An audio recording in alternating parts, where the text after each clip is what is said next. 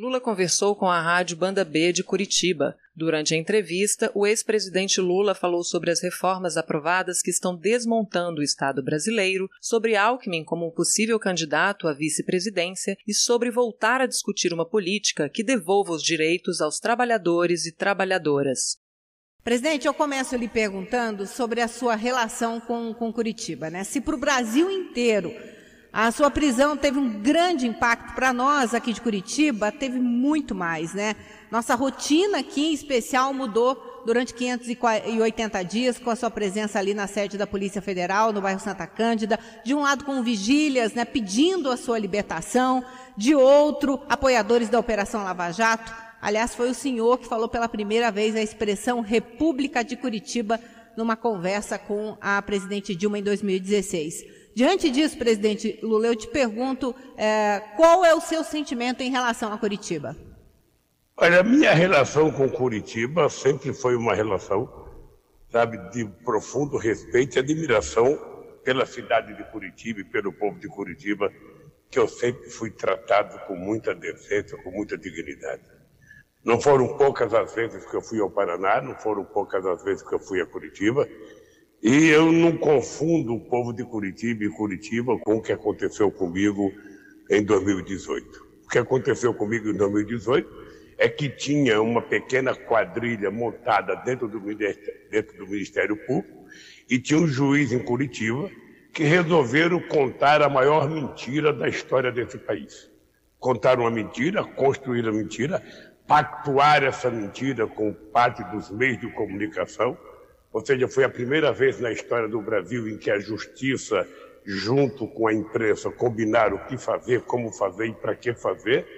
E quando eu fui para Curitiba, eu não precisaria ter ido para Curitiba, porque eu poderia ter ido para uma embaixada, eu poderia ter viajado no Brasil, Denise, poderia ter saído do Brasil. E quando eu tomei a atitude de ir para Curitiba, é porque eu tinha tanta convicção e tanta certeza de que eu ia aprovar minha inocência, que ia aprovar a culpabilidade a parcialidade do Moro e do Ministério Público, e eu fui aí, fiquei tranquilo. Acho que eu fui incentivado de forma extraordinária por uma vigília, que é uma coisa que nunca tinha acontecido na história de nenhum preso político, ou seja, você ter, sabe, um conjunto imenso de centenas e centenas de pessoas do, do Paraná e do, e do Brasil inteiro, e muita gente de outros países, gritando bom dia, boa tarde, boa noite, presidente Lula, durante 580 dias. Isso, para mim, foi um aprendizado de vida muito grande. Sem dúvida sabe, nenhuma. Com Curitiba é a relação de um cidadão brasileiro, sabe, que respeita todas as cidades brasileiras, e eu acho que Curitiba não tem nada a ver com o que aconteceu comigo. Apenas foi o espaço físico, sabe, onde o Moro trabalhava, onde ele resolveu contar mentira, e por isso eu fui para Curitiba. Bom, presidente, é importante para a gente nessa entrevista entender por que, depois de tudo que o senhor passou, aos 76 anos, existe o desejo de voltar a ser presidente da República pela terceira vez. Olha, pelo simples fato de que o Brasil está destruído, Denise. Eu, eu quando, quando deixei a presidência da República, esse país era a sexta economia do mundo. Esse país tinha dado 74% de aumento real para o salário mínimo. Esse país tinha feito a maior política de inclusão social da história do Brasil. Nós tínhamos uma reserva internacional de 370 bilhões de dólares, coisa que nós nunca tínhamos tido. Então, é, é pelo fato de consertar esse país, fazer com que o povo pobre volte ao orçamento da União, fazer com que a gente possa voltar a gerar emprego e o povo possa voltar a comprar aquilo que é necessário para sua sobrevivência, que eu ainda não me coloquei, mas estou disposto a me colocar à disposição do partido e dos partidos aliados para ser presidente da República outra vez. O Brasil está moribundo. O Brasil tem uma crise sanitária jamais vista na história do Brasil. O Brasil tem uma crise social onde nós tínhamos acabado com a fome, tem 19 milhões de pessoas passando fome e mais 116 milhões de pessoas em problema de segurança alimentar. Então, uma inflação de 10,5%, um desemprego muito alto. É por essas razões que eu pretendo votar, porque é preciso alguém que tenha experiência, alguém que tenha maturidade para consertar o Brasil e fazer o Brasil voltar a crescer, gerar empregos e gerar melhoria da qualidade de vida para o nosso povo. Ah, presidente, imaginando então que o senhor é, possa voltar, ah, olhando um pouco para trás, como o senhor colocou aí a questão do, do, do governo do PT, ah, o senhor foi por duas vezes presidente, elegeu a, a sua sucessora ah, por duas vezes, e eu queria, especificamente em relação às reformas, por que que nesses 14 anos não foram feitas as reformas que o país tanto precisava, né? Reforma tributária, administrativa, trabalhista, e o senhor tinha maioria no Congresso, né? Ô, ô, Denise, mas quem é que disse que o Brasil precisava da reforma? Quem disse isso era um setor empresarial que queria se desfazer do país inteiro, como se desfizeram no Paraná da fábrica de fertilizante, a Fafem, a usina de xisto, querem vender a Repar. Isso não é reforma. Você, ô Denise, é só olhar os números. Em 2014, a Previdência Social era superavitária. Ou seja, o problema da Previdência é que se você não tiver emprego, você não tem contribuinte. Se você não tiver contribuinte, a, empresa, a, a Previdência vai ser deficitária. Olha, a reforma, na verdade, que algumas pessoas desejam, é desmontar o Estado brasileiro. É o Estado brasileiro não valer nada como eles estão fazendo agora com a Petrobras, como fizeram com a BR, como fizeram com os gasodutos, como fizeram com a fábrica de xisto, ou seja, o que nós precisamos ter em conta é quem interessa essa reforma de Estado. Eu nunca vi nenhum trabalhador brasileiro, nenhum, nenhum sindicalista brasileiro falar em reforma.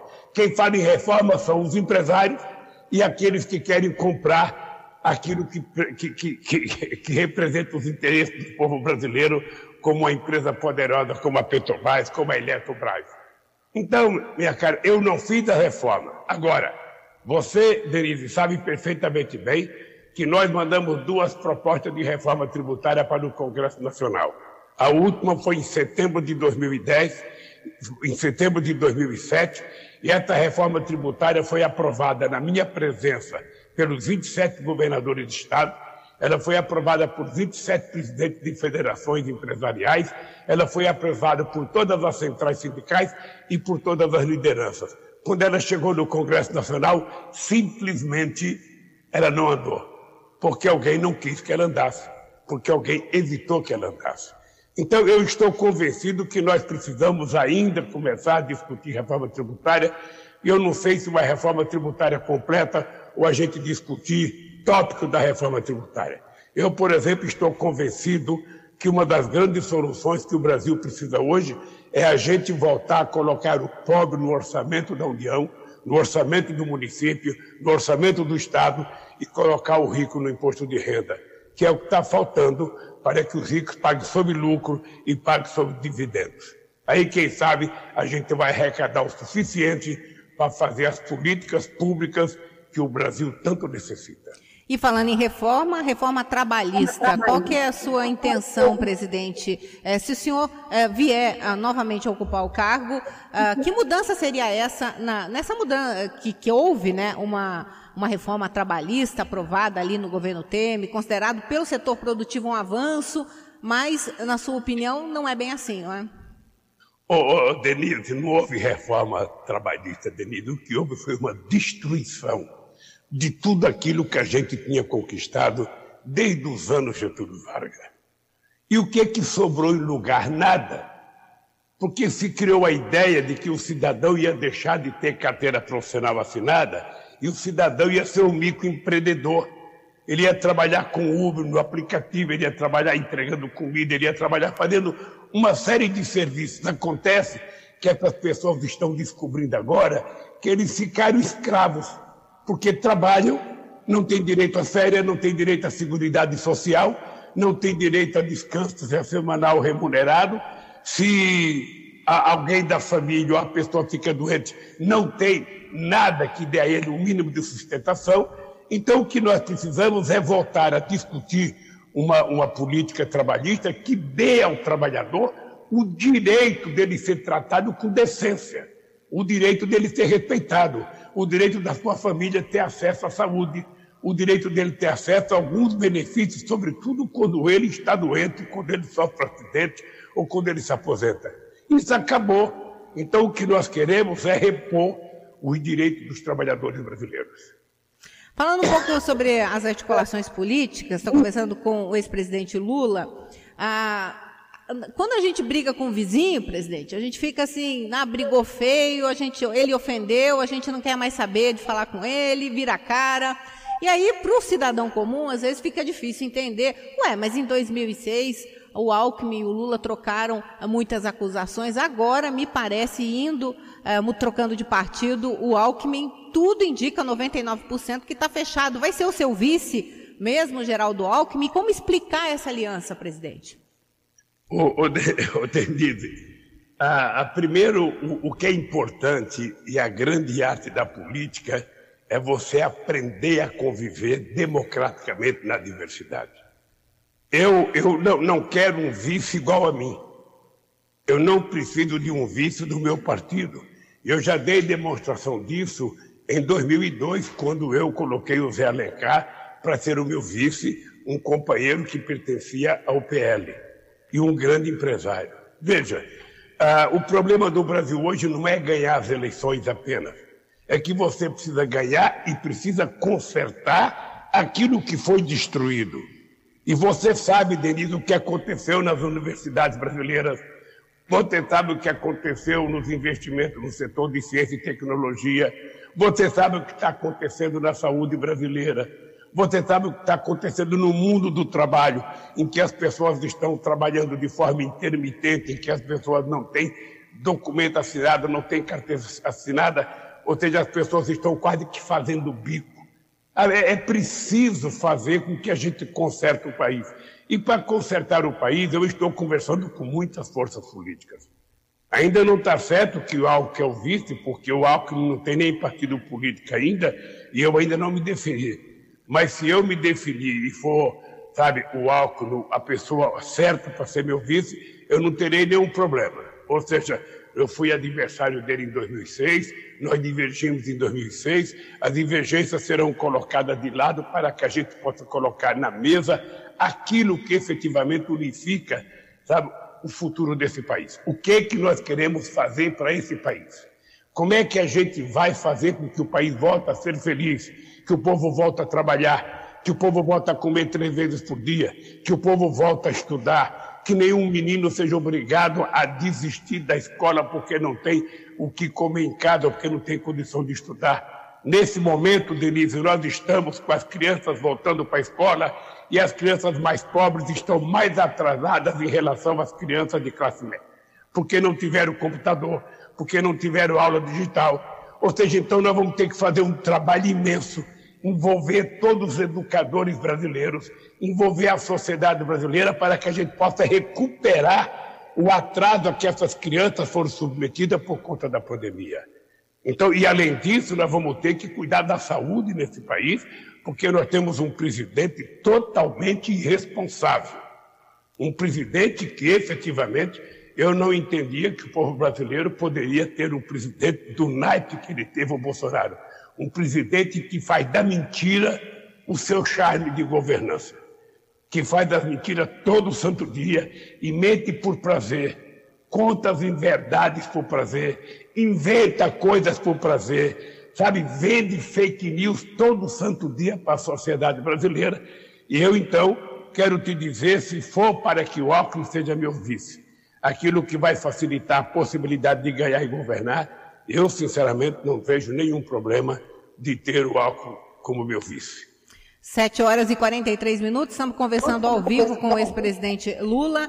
Ah, presidente, o, tem uma pergunta aqui do portal Metrópolis, que é parceiro ah, da Banda B, que coloca o seguinte: o senhor está participando pessoalmente de várias articulações, né, que incluem conversas com o MDB, ah, PSD, PSDB o senhor já se mostrou disposto a montar uma ampla aliança né, para essas eleições. Nessa aliança, presidente, cabem é, protagonistas do impeachment da presidente Dilma?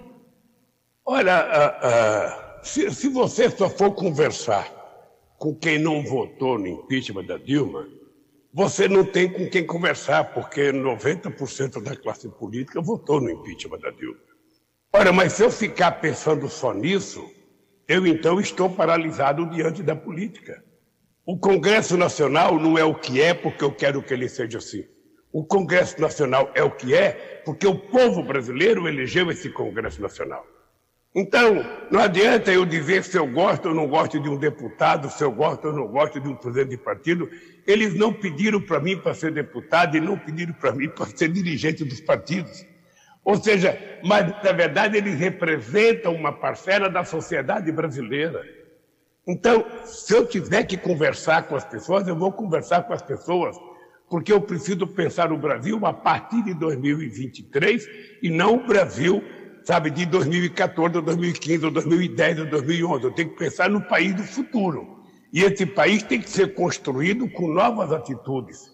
E é por isso que eu estou muito disposto a conversar porque eu sei efetivamente o que é, o que é governar. E uma coisa mais grave, Denise, é que o Congresso Nacional, com esse orçamento secreto, sabe, ele pa, praticamente amarrou o presidente da República, ele praticamente anulou o papel do presidente da República no gerenciamento do orçamento. Hoje, quem decide o orçamento é o presidente da Câmara. Quem leva dinheiro por município são os deputados, sem passar por governadores. O presidente virou, sabe, quase que um Zé Ninguém na relação com o Congresso Nacional, totalmente dependente. Não tem na história da República, não tem, desde que Floriano fez a República, que a gente tenha um presidente tão frágil, tão submisso como esse presidente atual. Então, minha cara, é preciso conversar com muita gente. Com muita gente. Você pode ficar tranquila que quando eu for a Curitiba eu vou conversar com você, sabe, para que você compreenda perfeitamente bem a dificuldade de governar esse país. É, fácil não eu é não, é um xadrez, né? um papel importante que joga o Congresso Nacional, que joga os partidos políticos. Não cabe a mim ficar julgando se o partido é bom ou se é ruim. Cabe a mim saber o seguinte: eu tenho que negociar com as pessoas que foram eleitas, com as pessoas que têm mandato. E eu vou conversar com todas as pessoas. Eu posso conversar mais com uns, menos com os outros, mas eu vou conversar com as pessoas porque se você não gosta de conversar, se você não gosta de, de, de conversar com os contrários, é melhor então você não ser político.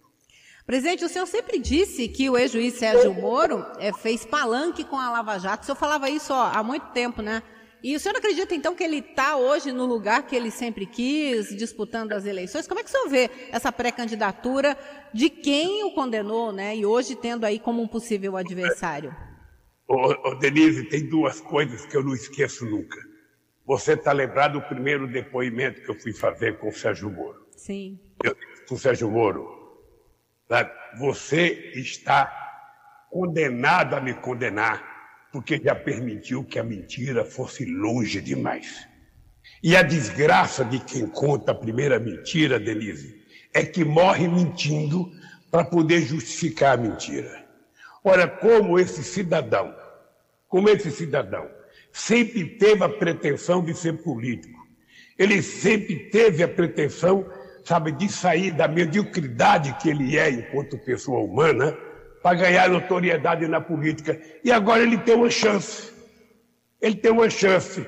Ele não vai ter mais a unanimidade na imprensa, ele não vai ser mais capa de todas as revistas toda semana, ele não vai ter mais convidado para debates para ganhar dinheiro da, da, da, imprensa, ele não vai mais aparecer na Globo todo dia, não vai aparecer mais no SBT, na Record, na Bandeirante, na capa da revista, na primeira página dos jornais.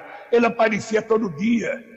Ou seja, nós tivemos nesse país cinco anos, Denise, em que o Moura aparecia todo dia de forma favorável e o Lula aparecia todo dia de forma desfavorável. Como eu sou um homem que crê em Deus, como eu sou um homem que tenho fé, e como eu sou um homem que creio na minha inocência, eu pude provar que esse cidadão era mentiroso, que esse cidadão tinha má fé, que esse cidadão não estava preparado para ser juiz ele, na verdade, queria ser político. E agora ele tem uma chance. E agora ele pode provar o que ele é. Ele agora pode fazer os debates, pode falar à vontade, pode responder, porque quando era juiz ele não respondia nenhuma pergunta. Aliás, ele não queria que ninguém perguntasse nada para ele. Então, ô, ô, ô Denise, eu tô, estou tô muito tranquilo. Estou muito tranquilo porque eu sempre acreditei que a verdade ela vence. Ela pode demorar, mas ela vence. E eu sou um homem de cabeça muito tranquila. porque eu sei o que eu fiz nesse país e sei o que tem que fazer nesse país. Ele é. não sabe o que ele fez e não sabe o que vai fazer, porque a impressão que eu tenho cada vez que ele fala é que ele sabe cada vez menos das coisas desse país. Ele foi uma invenção, ele foi um boneco de barro, um deus de barro criado por setores da mídia brasileiro que está desmoronando, que está se esfacelando, e eu não sei aonde que ele vai parar. Ah, quero até comentar, falando nesse assunto, uma declaração do, do pré-candidato ao governo da Bahia, integrante aí da ala moderada do PT, o senador Jacques Wagner. Ele colocou o seguinte, que considera que Sérgio Moro um adversário mais fácil de ser batido ah, num eventual segundo turno pelo senhor, né, do que o próprio presidente Jair Bolsonaro.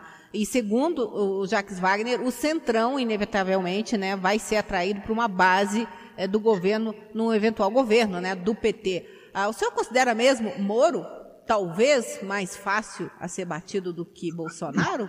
Eu não considero ele nem candidato, Denise. Sinceramente, o papel que ele está fazendo em cada entrevista é tão ridículo que eu quero que ele se exponha mais. Eu quero que ele tenha mais tempo na televisão. Eu quero que ele dê mais entrevista em rádio. Eu quero que ele se coloque na frente da imprensa, sabe, para desnudar. Ou seja, aquele homem sem toga, ele não vale nada. Então, eu acho que é importante que ele seja candidato.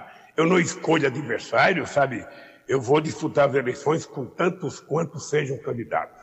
É importante lembrar o povo do estado do Paraná que quando eu fui candidato pela primeira vez, tinha 12 candidatos que eu disputei. Tinha pessoas muito importantes como Ulisses Guimarães, Aroeiro Chaves, Leonel Brizola, Paulo Maluf, Fife Domingos, Mário Covas. Era muita gente importante, sabe? E eu não tive problema. Então, quem vai escolher o adversário que vai disputar as eleições e ganhar é o povo brasileiro. E quando ele decidir, obviamente que eu me submeto sabe, à decisão do povo, e sempre foi assim. A campanha do, do Bolsonaro já mostrou que vai explorar o tema da corrupção para atacá-lo, né, presidente? Vai usar vídeos, por exemplo, de delações, como a do Palote. É, como é que o senhor vai responder sobre esse tema de acusações de corrupção nos governos do PT? Esses temas já estão respondidos pela justiça. Você está lembrada, Denise, que quando eu estava no governo eu dizia: só existe uma forma das pessoas, sabe, não, não, não pagar o preço de ser presas, é as pessoas andarem na linha. Ora, você sabe, Denise, que nunca teve nesse país um governo que apurasse, que investigasse tanto quanto nós fizemos no PT, tanto no meu governo como no da Dilma. A diferença entre nós e o atual presidente é que o atual presidente ele esconde as coisas que faz. Até agora o Queiroz não foi julgado, até agora a rachadinha do filho dele não foi apurado, até agora os desmandos da família Bolsonaro não foi investigado. Diferentemente no meu tempo, em que a gente investigava tudo, por isso que nós criamos a lei sabe, da delação premiada, por isso é que nós criamos sabe, o portal da transparência, por isso é que nós criamos a lei, sabe, do silêncio para que a gente pudesse não, não, não, não deixar que nada deixasse de ser investigado, que a imprensa tivesse acesso, acesso a tudo aquilo que o governo fazia. É esse o governo que nós precisamos no país, é esse tipo de gente que nós precisamos. Então, nós estamos totalmente, mas totalmente, eu, eu me sinto muito à vontade para debater qualquer tema que se queira discutir nesse país, inclusive a corrupção que é um tema que eu quero discutir, porque eu quero discutir, a pretexto da corrupção, o que aconteceu no mundo da Petrobras. Foram 4 milhões e 400 mil trabalhadores que perderam emprego nesse país por conta da Lava Jato. Foram 270 bilhões de reais que deixaram de ser investidos na economia, mais 58 bilhões que deixaram de ser arrecadados. Esse prejuízo que o Brasil está tendo agora, esse preço da gasolina que o Brasil está tendo agora, ô Denise, tem muito a ver com a destruição da Petrobras. Tem muito a ver com a destruição da empresa, da, da, com as empresas de óleo e gás nesse país. Tem muito a ver com a destruição daquilo que a gente estava fazendo de transformar o pré-sal no passaporte do futuro desse país. Eu não sei se você sabe, Denise, Hoje, 30% da inflação desse país é pelos preços controlados pelo governo, pelo preço do diesel, da gasolina, do gás, pelo preço da energia elétrica. Então, 30% da inflação se deve aos preços administrados pelo governo. E por que, que a gasolina é obrigada a ter paridade internacional? Porque na medida em que eles fatiaram a BR e venderam a BR, hoje nós temos mais de 400 empresas importando gasolina dos Estados Unidos.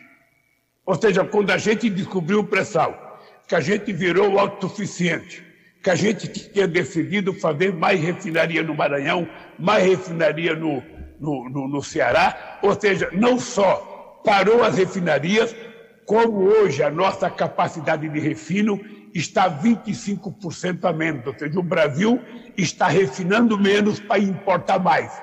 Ou seja, para atender aos interesses de quem?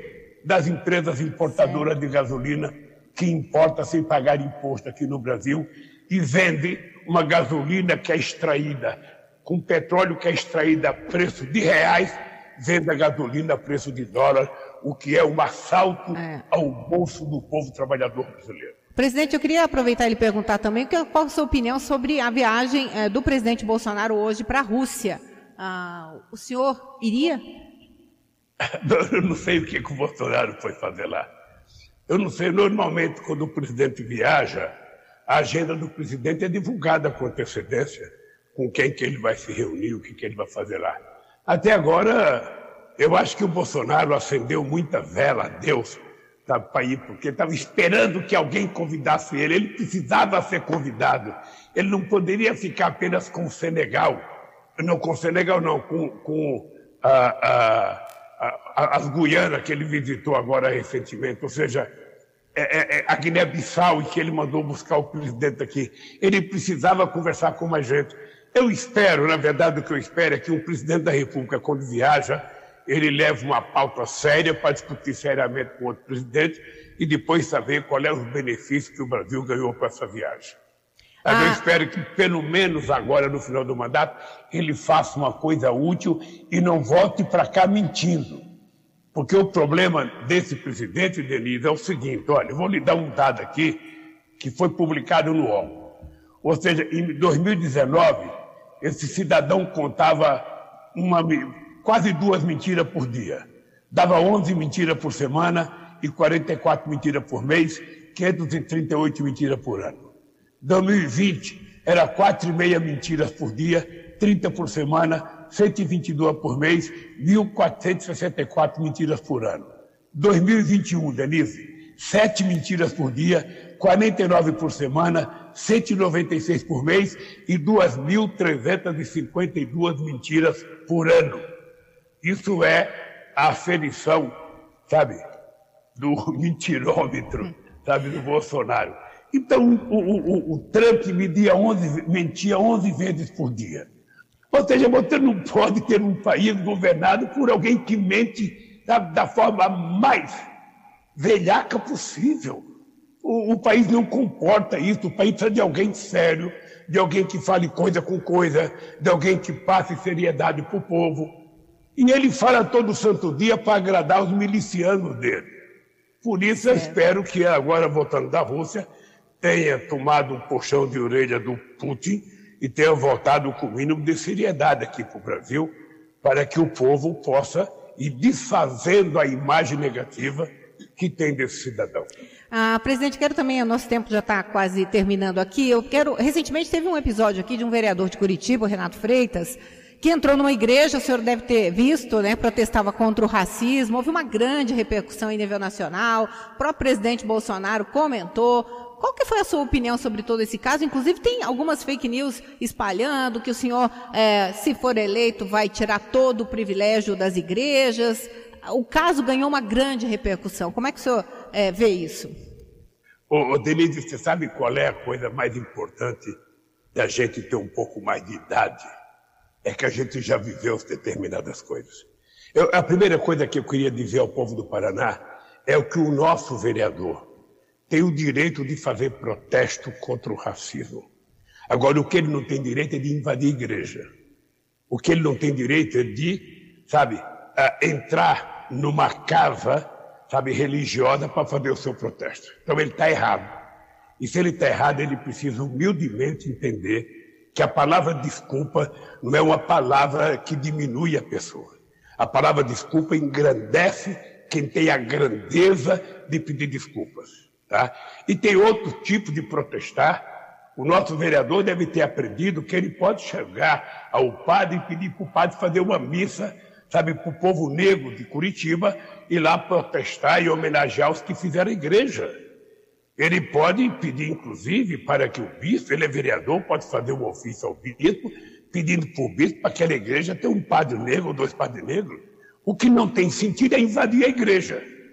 O que não tem sentido é transformar um templo religioso, sabe, num lugar de protesto. Não foi correto. Ele sabe que errou. Agora, também nós não podemos, sabe, eu sou, eu sou contra a pena de morte. Eu sei que tem muita gente, ah, vamos caçar, vamos caçar, vamos caçar, vamos decolar. Não. Este menino, por ser jovem, ele cometeu um abuso. Ele, portanto, tem o direito de pedir desculpa, tem o direito de ser desculpado, tem o direito de ser perdoado. E quem sabe isso tenha sido a grande lição da vida dele. Para ele perceber que o exercício da democracia que ele tem que fazer tem limite na hora que isso fere os interesses dos outros. É importante que ele saiba conviver assim. É importante que ele saiba que nunca mais ele, ele adentre a um templo como forma de protesto quando as pessoas estão lá tratando da sua espiritualidade, tratando da sua fé. Bom, Portanto, presidente... Renato, se você estiver me ouvindo, eu queria te dizer como um pai pode falar para o filho. Tá? Você errou. Se você errou, não persista no erro. Humildemente peça desculpa. Peça desculpas ao povo do Paraná, peça desculpas ao PT, peça desculpas aos padres, aos religiosos, sabe? E nós vamos te defender, nós não vamos querer que você seja caçado. Nós não vamos permitir que a direita conservadora da Câmara te caça. Não. Quantas pessoas já erraram? Quantos absurdos acontecem na Câmara todo dia? Quantas mentiras o Bolsonaro conta sobre religião todo santo dia? Não tem ninguém mais falso com a religião do que o Bolsonaro. Não tem ninguém que minta mais. Olha só nos olhos do Bolsonaro quando ele fala em Deus. Então, eu acho, Renato, que é o seguinte: quando a gente erra, que a gente toma um tombo, a gente levanta, sacode a poeira, dá a volta por cima. Você é muito novo, você tem muito a fazer por Curitiba, você tem muito a fazer pelo movimento negro, você tem muito a fazer no combate ao racismo. Portanto, levanta a sua cabeça, querido. Sabe? Reconheça que você cometeu um deslize político, peça desculpas e vamos tocar o barco para frente. Pra, o bom, partido pra... irá lhe defender para que você possa continuar com o seu mandato e exercendo as suas funções, porque só o povo é que tem direito de caçar você.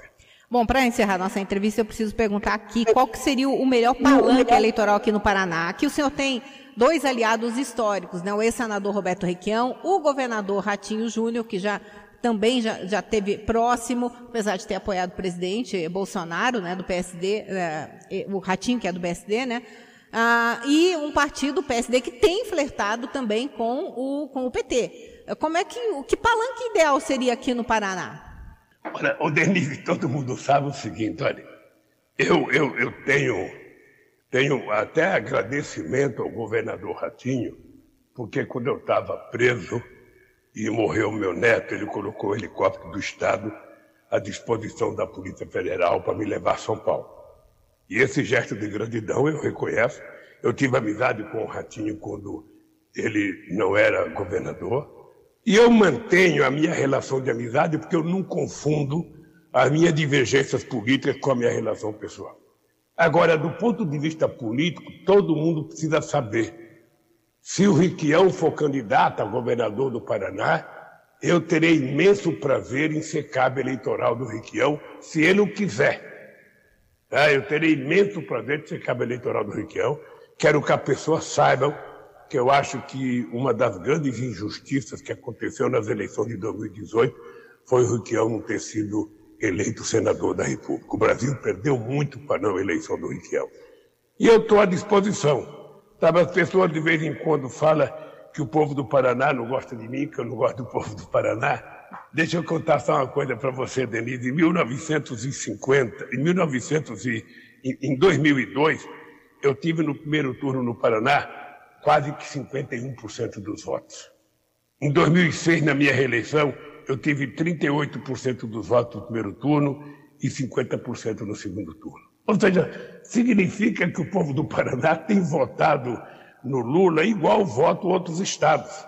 Obviamente que o Paraná tem uh, um, um setor político mais conservador e nós temos que respeitar a tradição política de cada estado, de cada cidade.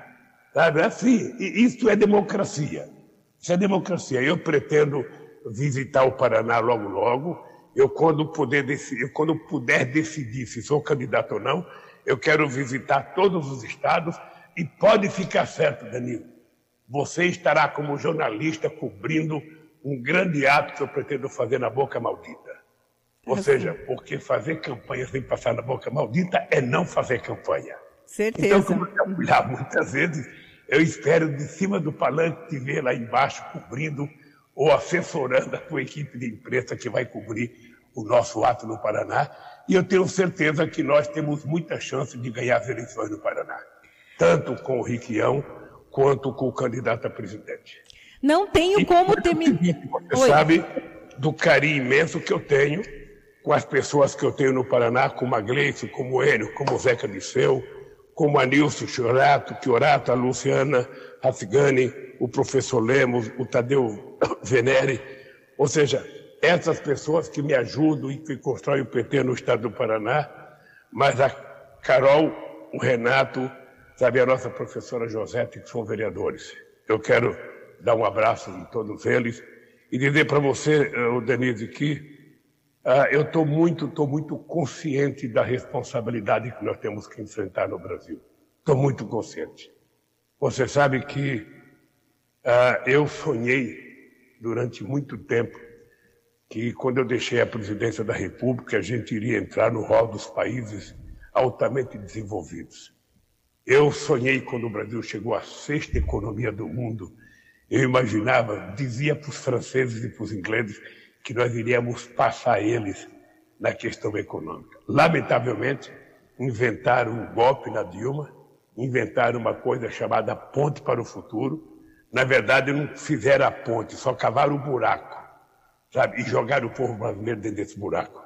Então, uma das coisas que me faz, sabe, ter disposição de votar a ser presidente é porque eu tenho consciência que é possível recuperar esse país. Gerar mais empregos, aumentar o salário, porque no meu tempo de presidente, Denise, 89% dos reajustes de salário dos trabalhadores eram reajustados acima da inflação. Hoje, apenas 7% dos reajustes são acima da inflação. O restante é a menos do que a inflação. Então significa que o povo está ganhando menos, trabalhando menos, comendo menos e tendo menos alegria. E eu quero recuperar e transformar esse país, não no país do ódio, o país das armas. Eu quero transformar esse país no país da paciência, o país da fraternidade, da solidariedade, o país do amor, sabe, o país do livro e não o país das armas. E esse país eu tenho certeza que a gente pode construir com pouco tempo. Nós temos que reconquistar credibilidade internacional, temos que conquistar credibilidade interna e precisamos, obviamente, que trabalhar muito. E é isso que eu quero fazer. É por isso que eu digo o seguinte: não se preocupe, porque eu tenho 76 anos, que a minha energia é de 30 anos de idade.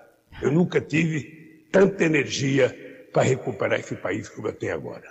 Para fechar, o senhor é corintiano, eu tenho que perguntar: quem deve ser o técnico do Corinthians, presidente? O senhor quer um, um técnico português? Dá uma dica para a torcida corintiana aqui. Não, deixa, Denise, eu, na verdade, eu acho uma papagaiada esse negócio de técnico português, ou seja, eu respeito todo mundo, mas Portugal não tem uma tradição futebolística que diz que os técnicos de lá são melhores do que os nossos. Eu acho isso um absurdo. Mas, de qualquer forma, eu, eu, eu gostava do Silvinho. Eu gostava do jeito que o Silvinho trabalhava. Eu achava ele muito sincero no trabalho dele. Agora é o seguinte: se você não compra jogador, você não ganha jogo. Sabe? Não é o técnico que vai ganhar o jogo, é o contrato jogador de qualidade para você ganhar, sabe? Aí ah, eu acho que o Corinthians está montando um time, era importante que ele contratasse um técnico. Eu tenho vários técnicos que o Corinthians poderia contratar, o Mano Menezes, o Luxemburgo, ou seja, não sabe procurar ninguém em Portugal. Não sabe procurar ninguém na França, sabe, na Inglaterra. Pega aqui dentro mesmo. Sabe? Pega aqui dentro, está cheio de gente com competência, está dentro de gente querendo trabalhar. Agora, o que precisa é você contratar um técnico com um programa de trabalho por determinado tempo. Você não pode contratar um técnico e na segunda derrota mandar embora. Tá Aí certo. não é possível. Imagina tem, se né? um jornalista fosse contratado para trabalhar e a cada matéria equivocada que ele fizesse, ele fosse mandado embora. Não. Tem sempre que ter paciência, conversar, refazer as coisas você perde um jogo, você ganha outro. Mas eu estou muito otimista com o Corinthians. Eu estava achando que a gente ia cair o ano passado, não caiu, a gente ficou, agora estamos na Libertadores. E eu acho que é importante o Corinthians, porque se o Corinthians ganhar a Libertadores, ele vai ensinar os palmeirenses como é que se ganha um título mundial.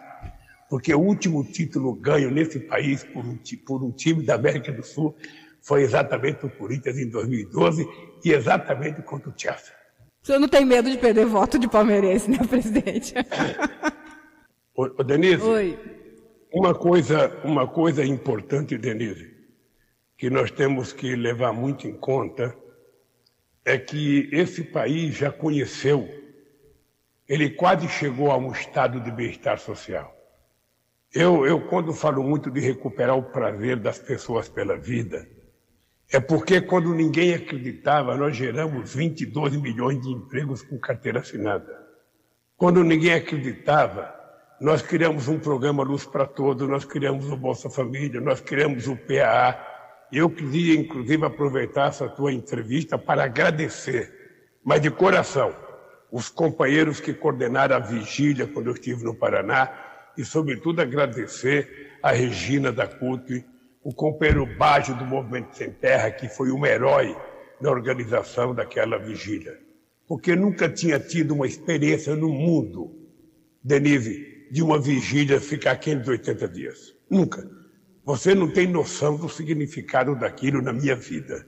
Você não tem noção.